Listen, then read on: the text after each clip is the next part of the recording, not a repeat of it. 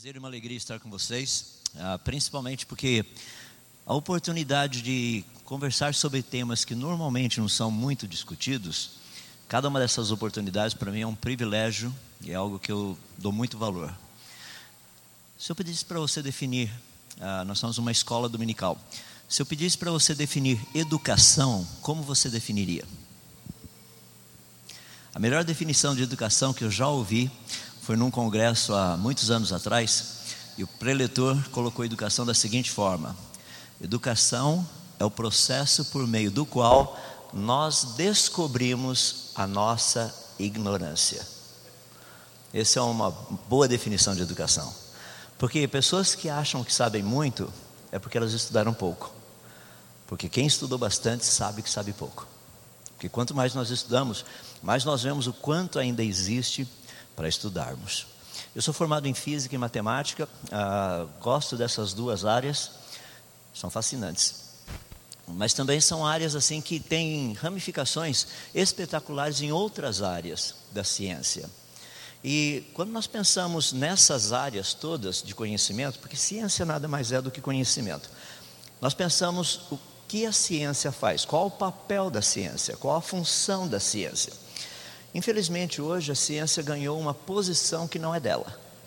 A posição de ter a última palavra. E ciência, na verdade, não tem a última palavra, porque ela muda o tempo todo. Deixa eu dar um exemplo.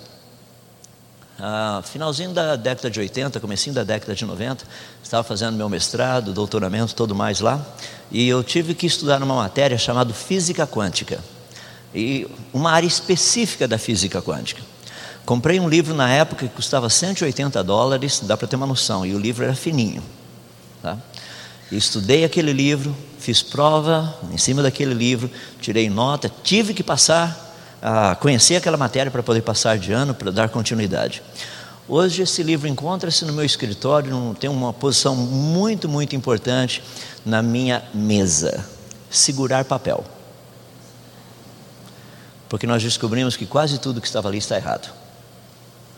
Mas na época era a palavra final. Tinha autoridade sobre aquele assunto.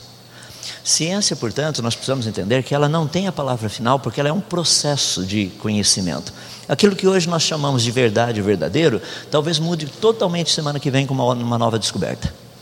Por isso que a ciência tem que ter uma posição humilde de dizer às pessoas o seguinte: nós estamos descobrindo, nós não sabemos tudo sabemos um pouquinho.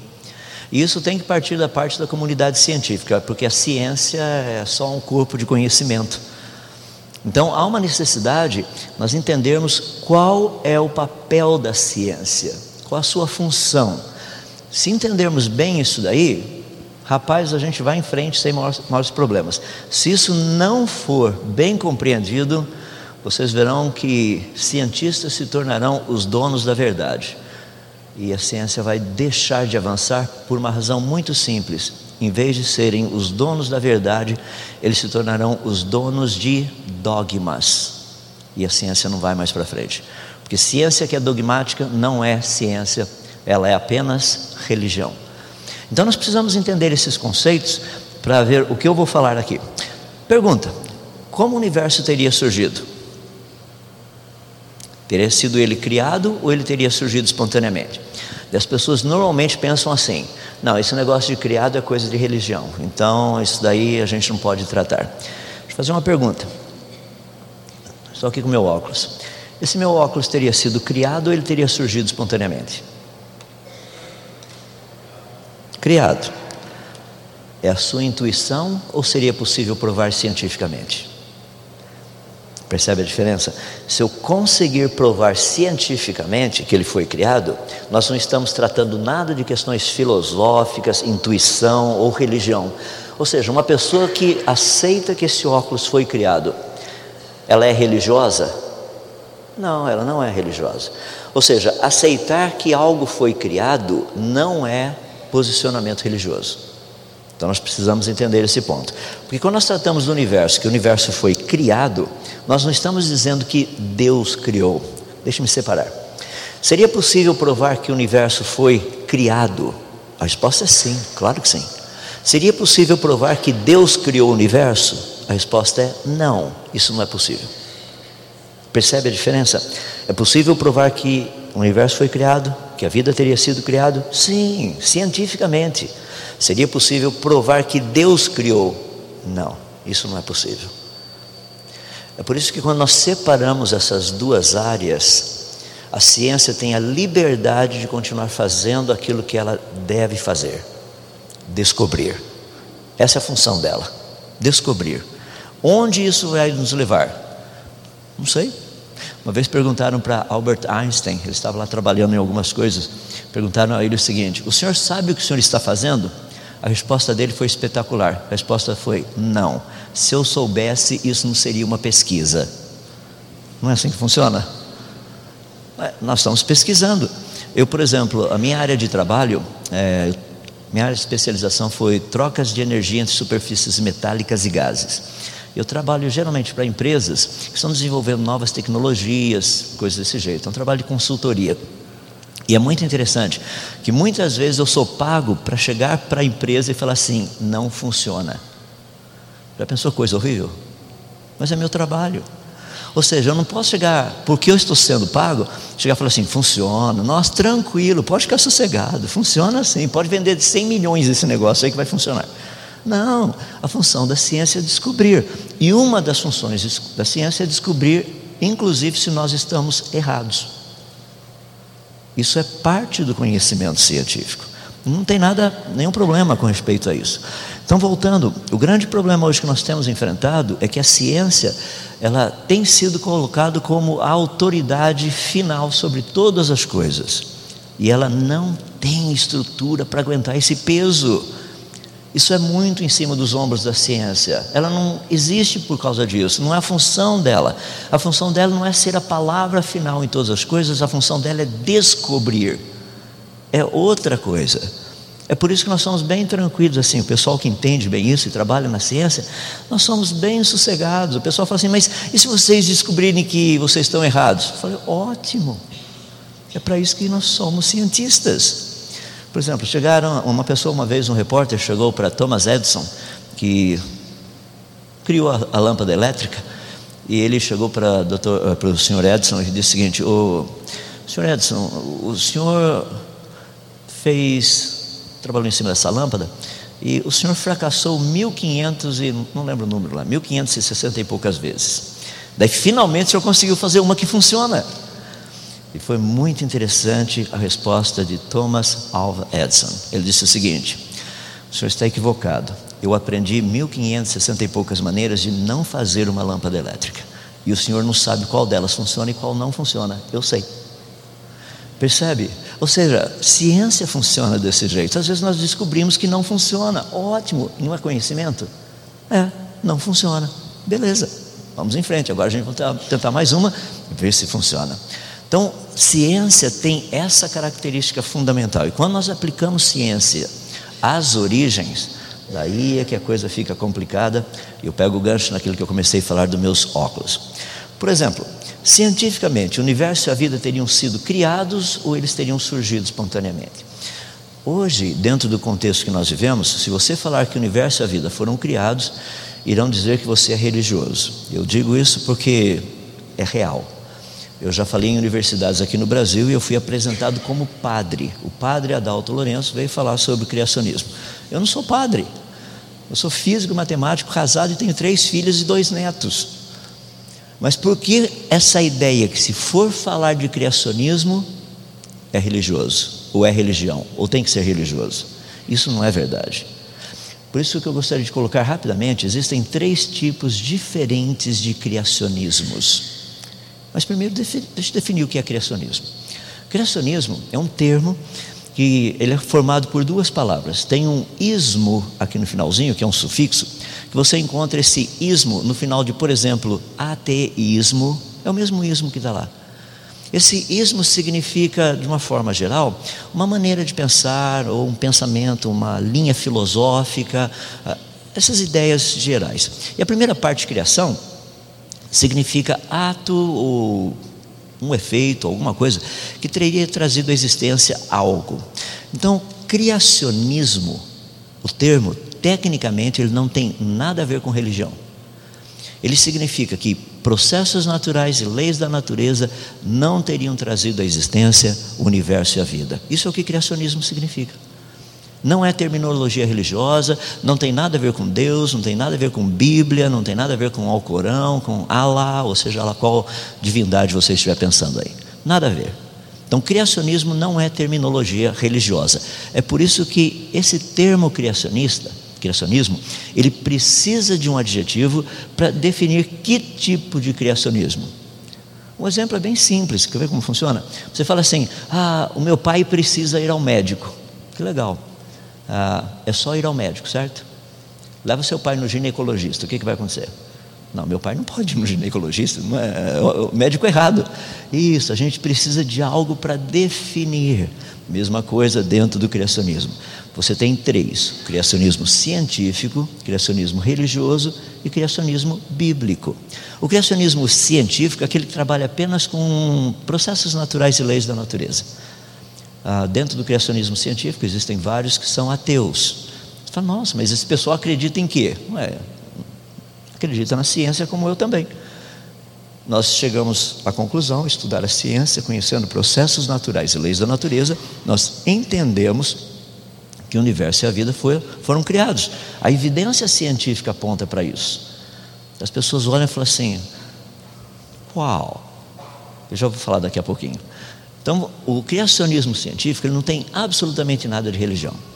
O criacionismo religioso, por outro lado, é aquele que procura explicar por que um determinado Deus, ou deuses, ou uma divindade, seja ela qual for, ou até mesmo que a força esteja com você, teria trazido à existência o universo, a vida e todas as demais coisas. Percebe? Então, essa ideia do criacionismo religioso, ele nada mais é do que, assim, a parte principal dele, ele é temático. O tema de todos eles, por quê? uma determinada divindade teria trazido o universo à existência. Porque ele teria trazido a vida à existência. Se você pegar o criacionismo bíblico, você perceberá que ele não tem essa característica. O criacionismo bíblico, ele não é temático. Ele não procura explicar por que Deus fez. Ele diz o que Deus fez. Ele é descritivo. O que foi feito no dia 1, no dia 2, 3, 4, 5, 6. Percebe? São três tipos de criacionismos. Pergunta: na sala de aula de ciências, qual dos três criacionismos deveria ser ensinado? A resposta é óbvia, o primeiro. Mas muitas pessoas têm medo, sabe? Porque eles não conseguem perceber essa diferença entre os três. Dizem o seguinte: se criacionismo for ensinado na sala de aula, virá aula de religião. Não, a gente não vai ensinar o criacionismo religioso. Nós não vamos ensinar criacionismo bíblico. Nós vamos ensinar criacionismo científico. Daí as pessoas falam assim: ah, criacionismo científico não existe. Não existe para aqueles que não conhecem. Porque aqueles que conhecem sabem o que é, sabem como funciona e assim por diante. Então, essa é a ideia principal. Daí, a perguntinha que nós temos é a seguinte: como que o criacionismo científico então funciona? Deixe-me tentar explicar. Deixa eu mostrar de uma forma bem simples que o universo e a vida foram criados. Tá? Vou começar com o universo. Quando a ciência trabalha fazendo pesquisa, nós precisamos trabalhar baseados em evidências e um conhecimento prévio. Esse conhecimento prévio, ele baseia-se praticamente em duas áreas: leis da natureza e processos naturais. Por exemplo, se eu soltar esse microfone, o que irá acontecer? Ele cai. Mas se eu soltar esse microfone, por exemplo, lá no planeta Marte, o que aconteceria? Ele cairia também. E se eu soltar esse microfone lá na lua, o que aconteceria? Ele cairia também. Ele não vai ficar flutuando, pode ter certeza, eu te garanto. É, então, há uma necessidade de um conhecimento prévio de algumas coisas. Isso daí é a parte de evidências, porque já, foi, já foram feitas experiências assim.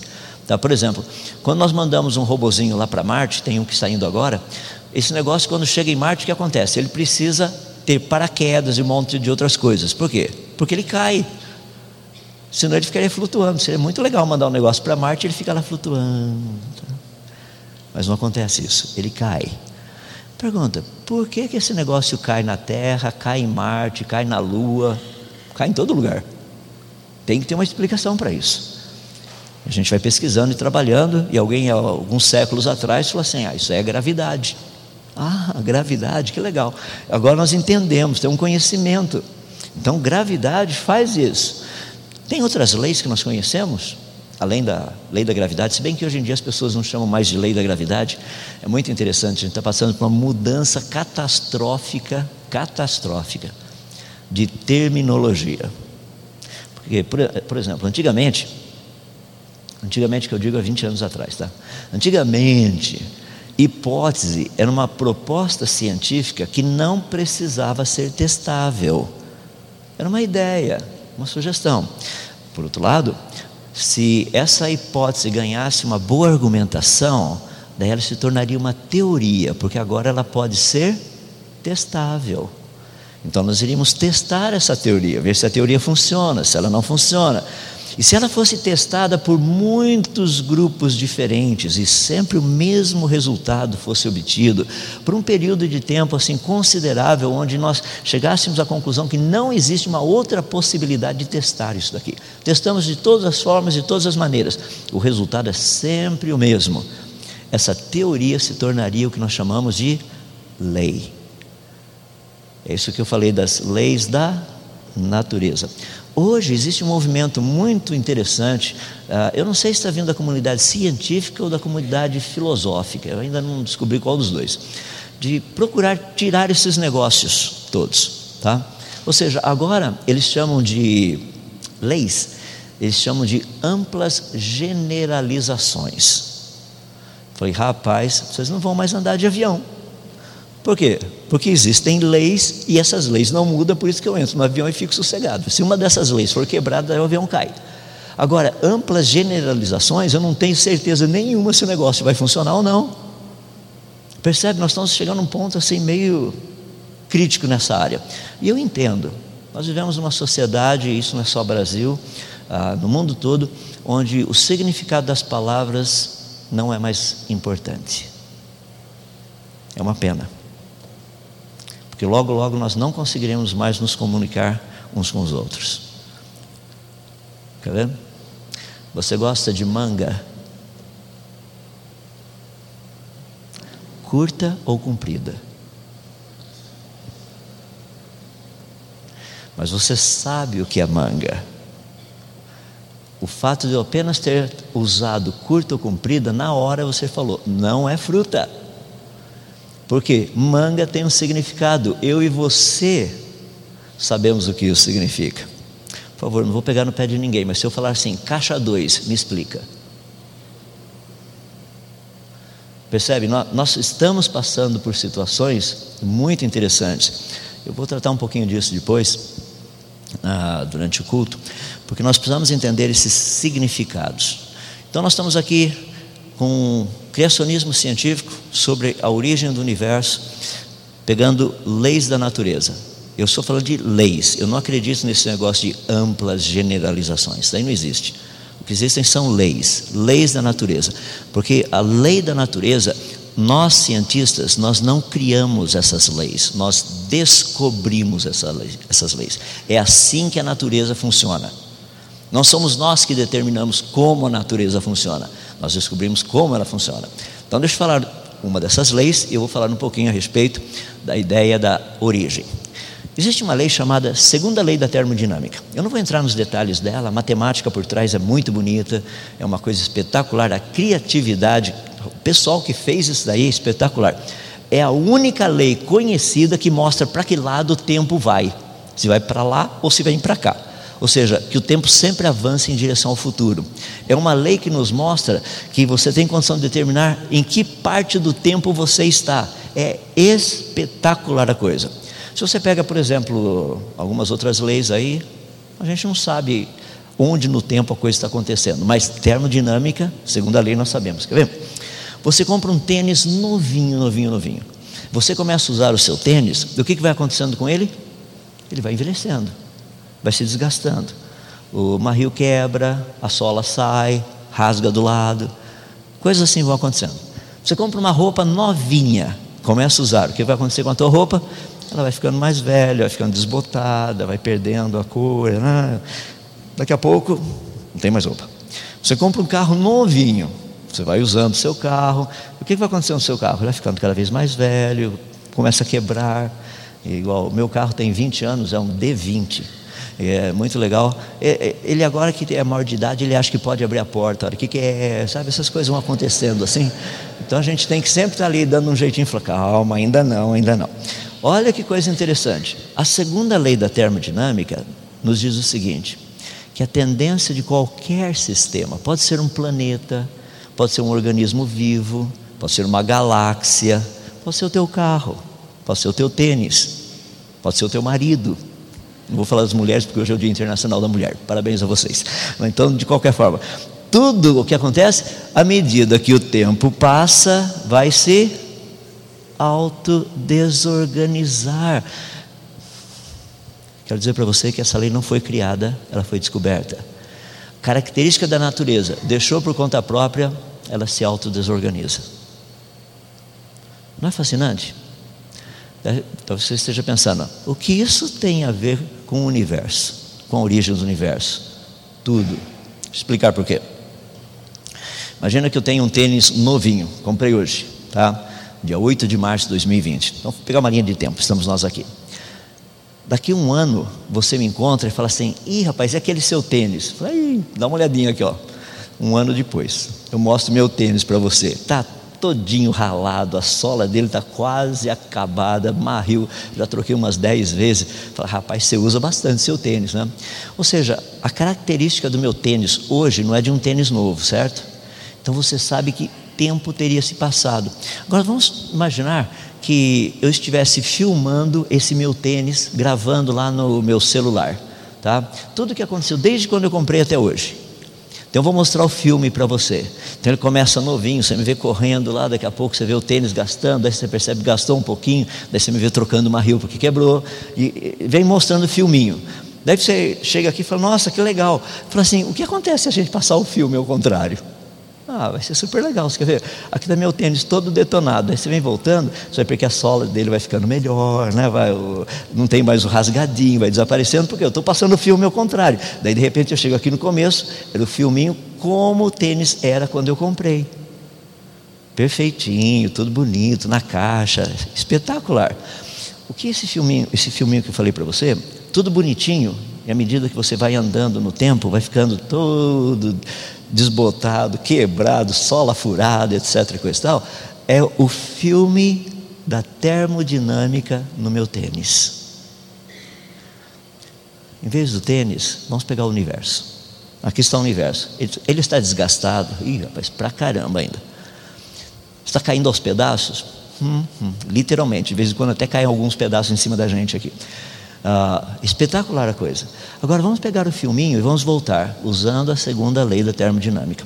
À medida que eu estou voltando, o universo está cada vez mais parecido com algo organizado ou desorganizado. Mais organizado. Porque estou mostrando o que a segunda lei da termodinâmica teria feito ao longo do tempo. Em outras palavras, se eu avançar, se eu voltar um pouquinho no tempo, obviamente aqui ele estaria mais organizado do que ali. Se eu voltar mais um pouquinho, agora estaria mais organizado do que ali. Se eu voltar mais um pouquinho, agora estaria mais organizado do que ali. Se eu voltar mais um pouquinho, ele teria que ser perfeito. Segunda lei da termodinâmica nos diz que o universo é a vida, que o universo foi criado. Não tem como escapar disso. Agora eu fico impressionado, sabe por quê? Quando você lê Teoria do Big Bang, estuda a teoria do Big Bang, principalmente se você tiver o livro do Stephen Hawking, aquele físico, astrofísico que faleceu há dois anos atrás, ele tem um livro chamado Universo numa Casca de Nós, e é muito interessante porque nesse livro ele nos diz especificamente que logo no início do universo havia um período em que havia leis da física estranhas e desconhecidas. É porque ele está tentando mostrar como que o Big Bang funcionava. Ou seja, para que o Big Bang aconteça, tem que ter um período de leis físicas estranhas e desconhecidas. Você sabe por que seria necessário isso? Porque pelas leis conhecidas, o universo jamais teria vindo à existência por meio de um Big Bang. Pessoal, não é difícil entender isso, quer ver? Por que você iria comprar um carro novo se você acredita no Big Bang? É só comprar um carro velho e explodir. As peças vão sair voando para lá e para cá e vai cair um carro novo. Ó, se você tem um carro bem antigo, bem antigo, compra um Lada, por exemplo. Se você tem um, misericórdia, está na hora de trocar. Mas pega o Lada lá, não tem problema. Pega esse Lada e explode para você ver o que acontece. Vai cair uma BMW X3, plunk, ali do lado, ou um Audi, sei lá, Q7, Q4, Q3, alguma coisa assim. Isso não funciona. Nunca funcionou. Me dê uma única explosão que constrói alguma coisa, que monta alguma coisa. Uma. Percebe? Teoria do Big Bang é loucura pura. Mas vem num pacote de conhecimento. Não, os cientistas conhecem. Porque os cientistas percebem que a ciência fica um pouquinho meio perturbada nessa área. Vamos aplicar aquilo que a gente conhece. Segunda lei da termodinâmica, primeira lei da termodinâmica, lei zero da termodinâmica. Daí não precisa ter aquele pedacinho, período das leis físicas estranhas e desconhecidas. Só diga-se passagem, eu creio que você conhece bem o que significa isso, né? período das leis físicas estranhas e desconhecidas. Por exemplo, Jesus uma vez transformou água em vinho, por meio de leis físicas estranhas e desconhecidas. Um dia o povo de Israel estava saindo do Egito, o mar na frente, Faraó atrás, e o mar se abriu. Como é que o mar se abriu? Por meio de leis físicas estranhas e desconhecidas. Estava um cidadão lá cortando uma árvore, não é que o machado dele pluf, caiu dentro d'água? Ele chama lá o profeta Eliseu, lá, Eliseu vai lá, e o, e o martelo flutua. Rapaz, como é que pode isso? Leis da física estranhas e desconhecidas. Ou seja, lei física estranha e desconhecida significa o quê? Milagre. Você não pode começar uma teoria científica com milagre, isso não é ciência. A gente começa uma teoria científica com leis conhecidas, com processos naturais conhecidos e com evidência. Se isso não existe, não é ciência. Mas é isso o que tem sido ensinado nas nossas escolas, é isso que a gente ouve na mídia. E se você não crê na teoria do Big Bang, você não é uma pessoa racional, você não é uma pessoa que entende de ciências e coisas afins. Eu falo, pessoal, que doideira esse mundo que a gente está vivendo. A evidência mostra que o universo foi criado, tanto é que grandes cientistas do século XVIII, quando essa esse conhecimento da segunda, da primeira, da lei zero da termodinâmica, quando esse negócio todo surgiu, sabe qual foi a primeira reação dessas pessoas? Estou falando de Rudolf Clausius, Hermann eh, Helmholtz, homens assim expoentes da ciência. Todos eles disseram: sabe o que? O universo foi criado. Não tem outra alternativa. A segunda lei da termodinâmica mostra claramente que o universo foi criado. Agora, eu, por ser cientista, eu trabalho com isso. E os meus amigos que são de posicionamento evolucionista, naturalista, eles falam assim: rapaz, como é que você não consegue ver que o universo surgiu espontaneamente? Eu tenho até ajudado isso aí com a minha netinha, eu tenho uma netinha de quatro aninhos, e peguei com ela assim outro dia, fui lá no quarto e vem com a mão fechada assim. E ela, ela adora, ama a competição. Se, se tiver alguma coisa, ela quer ser a primeira. Então cheguei lá, falei para ela assim: Alice, ó, o vovô está trazendo um negócio aqui. Eu quero saber se você consegue fazer algo melhor do que o seu pai. Falar, sim. Ó, eu tenho um negócio aqui, eu quero ver se você faz. Se eu te der isso aqui, se você vai fazer melhor do que sua mãe. Deixa eu ver. Falei, não, ainda não. Você consegue? Faço. Melhor do que seu irmãozinho? Sim. E melhor do que o vovô? Sim eu vou te dar isso aqui, então você tem que fazer algo que vai ser bem legal, melhor do que o que o vovô consegue fazer, tá bom? Tá bom. E ela, deixa eu ver, deixa eu ver, ela já fica com aqueles dois olhinhos em cima na minha mão. A hora que eu abri a minha mão, não tinha nada. Ela falou, vô, não tem nada. Eu falei, ah, não tem nada. O que você vai fazer com isso? Ela olhou e falou assim, ah, e foi embora. Daí depois ela voltou a conversar comigo de novo. Falei assim, e aí, o que a gente vai fazer com esse nada? Ela olhava assim, nada. Ela já está aprendendo como o universo teria surgido. Do jeito certo. Não foi do nada. Porque o nada não faz nada, independente do tempo que você espere. Pode colocar bilhões de anos, trilhões de anos, coloque quanto tempo você quiser. Porque o que faz com que coisas aconteçam são processos naturais e leis da natureza. Tempo não faz nada. O que faz são processos naturais e leis da natureza. Vou repetir de novo: tempo não faz nada. Processos naturais e leis da natureza é que fazem com que a coisa aconteça. Então, quando a gente trabalha essa dinâmica toda com essa garotadinha, eles vão começando a entender que o universo foi criado.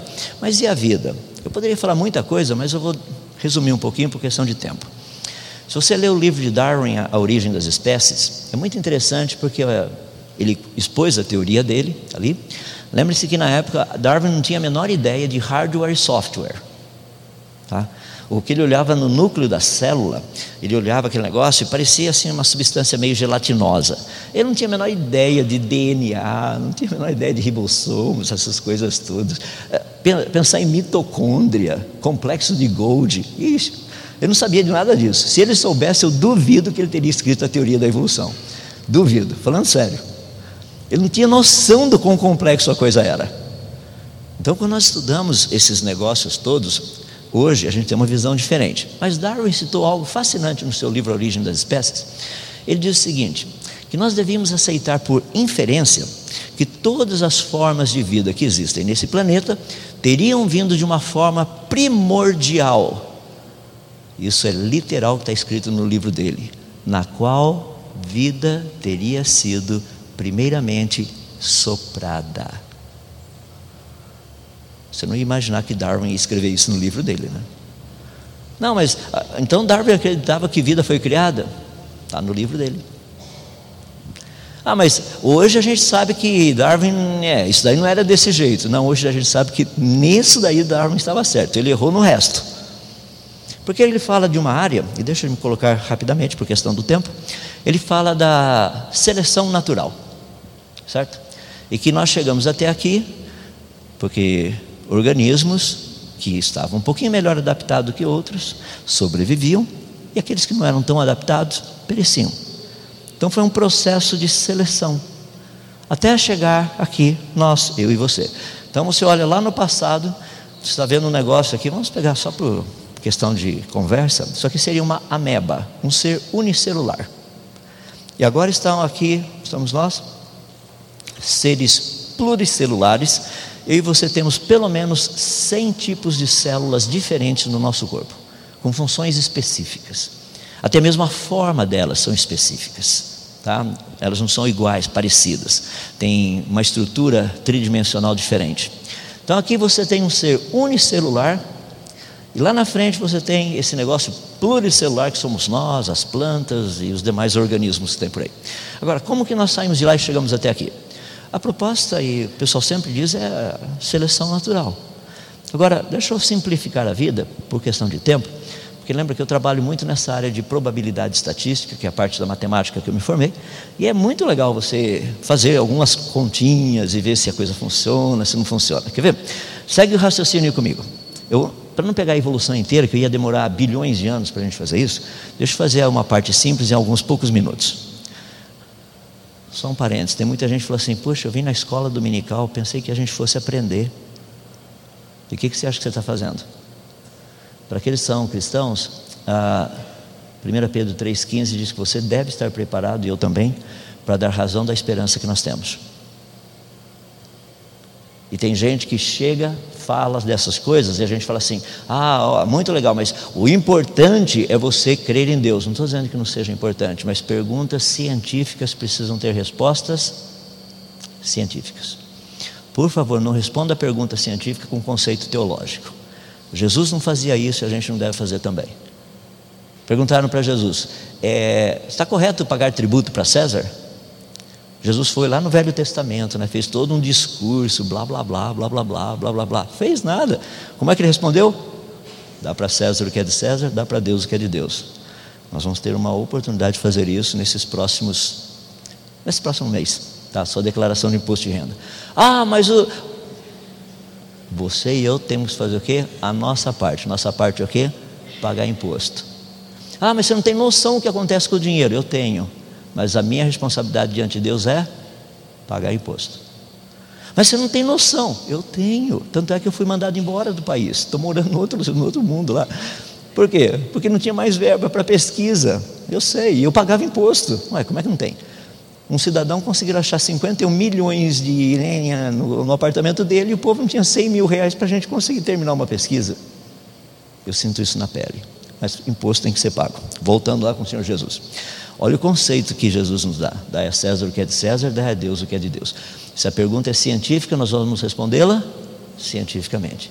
Se a pergunta é teológica, nós vamos respondê-la teologicamente. Tá? Então, voltando do porquê é necessário, ou pelo menos a gente aprender um pouquinho disso.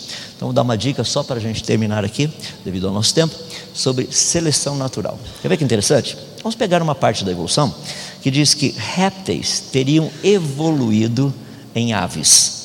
Tá? Então, um dia que você for lá no supermercado, você vai comprar uma galinha, você não peça por uma galinha, peça por um galinhossauro. Ou pode ser um frangossauro, alguma coisa assim, são descendentes. Não, não peça não, porque isso aí não aconteceu.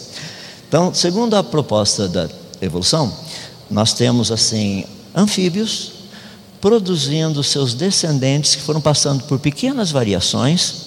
Lembra que os melhores adaptados sobreviviam, os que não estavam melhor adaptados pereciam. E daí esses que eram os melhores adaptados, devido a essas pequenas transformações, alguns deles acabaram virando aves. Então vamos ver como é que a coisa funciona pegar uma parte mais fácil para a gente visualizar. Uma pata teria que, ao longo do tempo, ter se transformado ou evoluído, para ser tecnicamente correto, em uma asa. Então vamos ver. E o processo não é complicado, não é? Porque aqui você tem uma pata. Essa pata agora passou por uma pequena modificação. Minha pergunta: agora ela é mais pata ou menos pata? Ah, porque se ela estiver virando asa, ela vai ser menos pata. Por quê? Se ela for mais pata, ela nunca vai virar asa. Isso é básico. Então agora tem uma pata. Se essa pata, vamos supor, ela for um pouquinho melhor, então ela seria 105% pata. Bom, isso aí não vai ajudar a evolução porque vai continuar sendo pata. O que iria ajudar a evolução é se ela for, por exemplo, 99,5% pata e 0,5% asa. Certo? Porque agora sim tem condição do negócio evoluir. Maravilha. Mas entre 100% e 99,5%, a seleção natural escolhe qual? O 100% ou 99,5%? Lembra que a seleção natural ela sempre escolhe o que está no máximo, o 100%. Então a gente tem um pequeno probleminha, né? Porque parece que essa pata não vai evoluir. Deixa eu colocar assim, vamos supor que tenha acontecido. Né? Aquela é uma pata, anda direitinho, e aquela é uma asa, voa direitinho. Aqui no meio esse negócio seria o que mesmo? Não voa e não anda. Isso vai me dizer que seleção natural escolheu isso. A seleção natural mostra claramente que evolução não funciona. É seleção natural que mostra isso. Porque a seleção natural preserva o que? O que funciona. Uma vez eu estava dando uma palestra relacionada com esse tema numa universidade e um professor de biologia ficou muito revoltado. Eu entendo, porque nós não estamos tratando de questões pessoais tá? Mas nós estamos tratando de questões funcionais. Ou seja, esse professor ficou revoltado e falou assim: você está querendo dizer que todo esse conhecimento científico deveria ser jogado fora? Falei, não, não fui eu quem disse, foi o senhor quem disse. Eu não falei nada disso até agora. Eu só estou dizendo que a seleção natural mostra claramente que vida jamais teria evoluído no nosso planeta. Nunca isso teria acontecido. As pessoas chegam para mim e falam assim: peraí, você está dizendo aí, está dizendo que o Big Bang não aconteceu, está dizendo que é, evolução não acontece. De que planeta você é? Eu falo, sou do planeta Terra, dos poucos que ainda pensam. Porque muitos apenas aceitam. Eu faço parte de um grupinho que pensa e a gente gosta de pensar. Sabe por quê? Nós queremos que essa nova geração, essa próxima geração, comece todo o seu conhecimento baseado na verdade, não em ideias esquisitas por aí. Portanto, só para a gente fechar, eu dou tempo aqui. Ah, se você olhar, nós temos uma proposta, o criacionismo, que diz que vida teria surgido não por meio de processos naturais, nem por meio de leis da natureza. Ela teria sido criada. Como que é possível testar isso? usando variações adaptativas, variações não adaptativas, usando especialização, especiação, usando registro fóssil, usando as leis da natureza e usando os processos naturais. Por outro lado, temos a proposta de que o universo foi criado. De onde vem isso? Leis da natureza, processos naturais e evidência científica. Não tenho tempo de falar de toda essa evidência, por isso escrevi livros a respeito, tem todo esse material. Deixa eu terminar. Meu último exemplo, queria dar para vocês o seguinte. Lá nos anos 1500, 1600, começou a haver uma transformação muito grande. Até então, estou falando disso na área da astronomia principalmente. Até então utilizava-se muito aquele sistema chamado de Ptolomeu, a ideia de que a Terra era o centro e todas as coisas giravam em volta. Tá? Hoje em dia o pessoal acha que a terra é plana, é a mesma coisa, igualzinho. O pessoal não tem noção do que é a realidade. Então o pessoal lá tinha esse negocinho, plum. A terra, isso aqui, tudo gira em volta. Olha que coisa fascinante. As variáveis eram conhecidas. Que variáveis? Ah, a gente olhava lá no céu, você viu o movimento do planeta Marte, por exemplo. Então você via quanto tempo demorava para Marte sair lá daquele lado do céu e ir para no outro lado são as variáveis. A gente conhecia também do planeta Vênus, planeta Mercúrio, Saturno, Júpiter. Então, é, é, isso daí já era conhecido, são variáveis. Só que eles não conseguiam explicar por que a coisa era daquele jeito. Por exemplo, o planeta Marte, se você mapear o mapa, Marte no céu, ele vem aqui assim, parece que ele faz uma voltinha, vai para lá, ele vem para cá de novo. Falou, que coisa esquisita esse movimento de Marte. Ninguém conseguia explicar variáveis conhecidas, não se descobre lei nenhuma. Daí lá por volta dos anos 1500, o pessoal falou: não é a Terra é o centro, o centro, não, o Sol é o centro desse sisteminha todo nosso aqui. Então, em vez de geocentrismo, nós passamos para heliocentrismo, o Sol no centro. Rapaz, hora que nós mudamos o modelo, lembra, o primeiro modelo era a Terra o centro. O outro modelo, o Sol é o centro e os planetas giram em volta do Sol. A hora que nós mudamos o modelo para esse segundo, rapaz, de repente, blum, descobrimos as leis. Kepler descobriu as três leis de Kepler. Nossa, é assim que funciona. É, houve assim, um, foi uma mudança radical. Por quê? Porque nós descobrimos que o modelo que nós estávamos usando antes, aquele de Ptolomeu, não funcionava. Por que, que nós sabemos que não funcionava? Porque nenhuma lei foi descoberta. O modelo não funciona. Posso fazer uma pergunta para vocês? Me dê uma lei da biologia evolucionista. Qualquer uma. Ah, a lei da biogênese. Ah, ah, essa é do criacionismo. Não. As três leis de Mendel são boas, mas isso aí mostra só o criacionismo, não mostra a evolução. Me dê uma única lei na biologia evolucionista. Posso te adiantar, não existem. Conclusão: o modelo está errado. Tem muita coisa para a gente estudar, não tem? Tem muita coisa para a gente trabalhar também. O que eu falei um pouquinho para vocês agora é, está relacionado com um tipo de conhecimento. Daqui a pouquinho nós vamos falar de outro tipo de conhecimento. Queria falar para vocês sobre os dois livros que Deus escreveu. Você vai falar assim: dois livros? É, na minha Bíblia tem 66, eu sei, a Bíblia é um deles, incluindo os 66. Tem um outro, eu já vou adiantando. Existe o livro das palavras de Deus, a Bíblia, existe o livro das obras de Deus, a natureza. Daqui a pouquinho nós vamos conversar sobre os dois. Pastor?